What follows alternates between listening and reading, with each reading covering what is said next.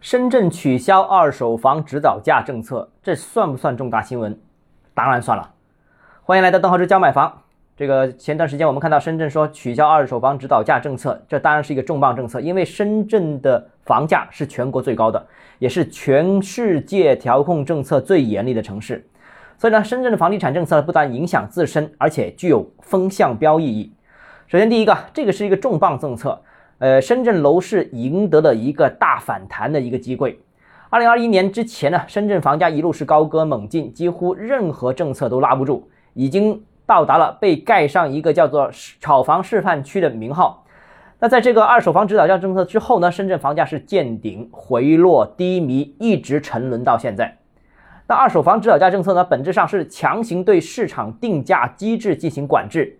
将房子的金融属性硬性的限制在一定范围之内，那指导价放开，意味着深圳的二手房又可以更加市场化的方式运作、定价还有资源配置。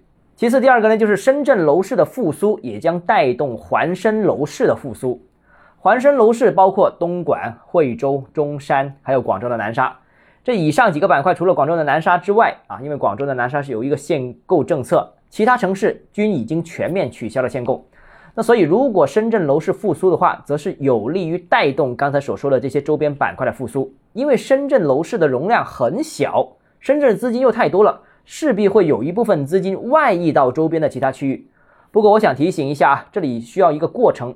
等深圳楼市复苏明显之后，而且部分板块开始在房价上面有回升之后，啊，这个回升一是指价格真的上涨了，二是市场价高于指导价成交的情况陆陆续续释放出来。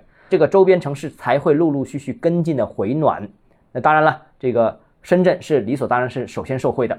好了，今天节目到这里。如果你个人购房有其他疑问想跟我交流的话，欢迎私信我或者添加我个人微信，然后是教买房六个字拼音首字母小写就是微信号 d h e z j m f。想提高财富管理认知，请关注我，也欢迎评论点赞转发。